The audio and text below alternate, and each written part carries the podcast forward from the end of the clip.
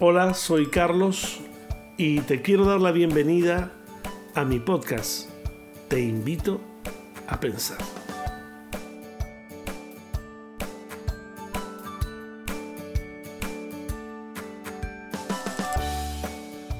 Cuando el apóstol Pablo dirige su consejo para obtener una vida saludable de gozo, hace hincapié en dos cosas negativas que no deberían estar presentes en el obrar cristiano. Al dirigirse a los hermanos de Filipo, les menciona estas palabras. Haced todo sin murmuraciones y contiendas, para que seáis irreprensibles y sencillos hijos de Dios, sin mancha en medio de una generación maligna y perversa, en medio de la cual resplandecéis como luminares en el mundo asidos de la palabra de vida para que en el día de Cristo yo pueda gloriarme de que no he corrido en vano ni en vano he trabajado. Es necesario, hermanos, que denunciemos a estos dos ladrones que ya que ellos nos roban la plenitud virtuosa de la alegría de servir a Cristo. Vigilar nuestra actitud frente a ellos la murmuración es algo que diseminamos entre dientes y dejamos correr. Es esa queja velada, es la opinión oculta, es la crítica sin identidad de autor. Son comentarios, son quejas y lamentos. La contienda semejante a ella es la que se genera cuando estamos con otros en un desacuerdo con expresiones verbales que crean confrontaciones, generadoras de sospechas y sentimientos de rivalidad y antagonismo. Pablo apela al rechazo tajante de este tipo de conducta. No se puede hacer las cosas de este modo. Dejar la murmuración y la contienda es ser irreprensibles y sencillos hijos de Dios.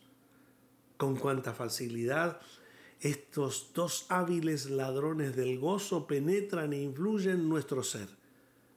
Con qué rapidez provocan una atmósfera de negatividad, la cual enfatiza solo el lado malo de todo. Con qué rapidez se desplaza para invadirlo todo, la murmuración y la contienda. Estos hábiles ladrones toman el control de nuestro proceder y nos disponen a llevar una actitud de confrontación sosegar estos impulsos de hacer todo sin murmuración ni contienda evitará la pérdida del gozo de servir en la más noble, eterna y perdurable obra que hayamos emprendido. Pablo lo entendía así. El equipo de trabajo debería seguir esta norma, esta conducta, este camino, este derrotero. Sus integrantes deben reunir la característica de ser irreprensibles. Y el ser irreprensible lleva una pureza de vida innegable por su sinceridad y su transparencia.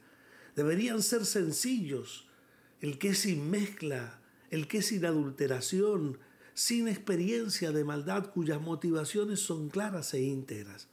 Deberían ser sin mancha, que es esa misma descripción que se utiliza y se utilizaba para describir a los eh, corderos que se ofrecían en el altar de sacrificio, sencillo, sin mancha, era sin tacha, siendo luminares en medio de las tinieblas, no lucecitas como pequeñas luciérnagas en medio de la noche, sino como llamativas y resplandecientes estrellas en un mundo sufriente, dolorido por la oscuridad y desprovisto de luz. Haz, por medio del Señor Jesús, que tu luz brille.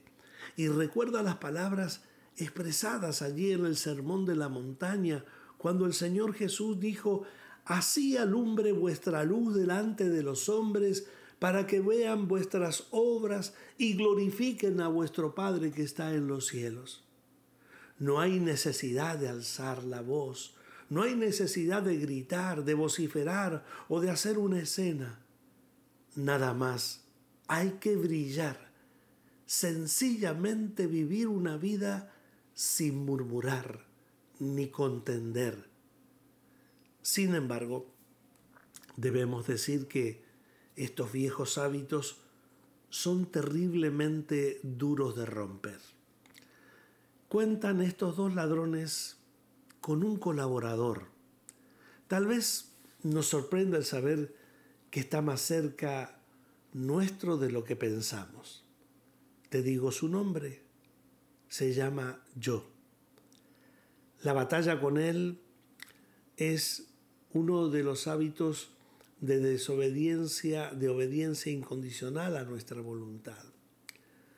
Muy adentro nuestro hay una voz que sigue fastidiando, con una exclamación de impotencia que repite no, no, no.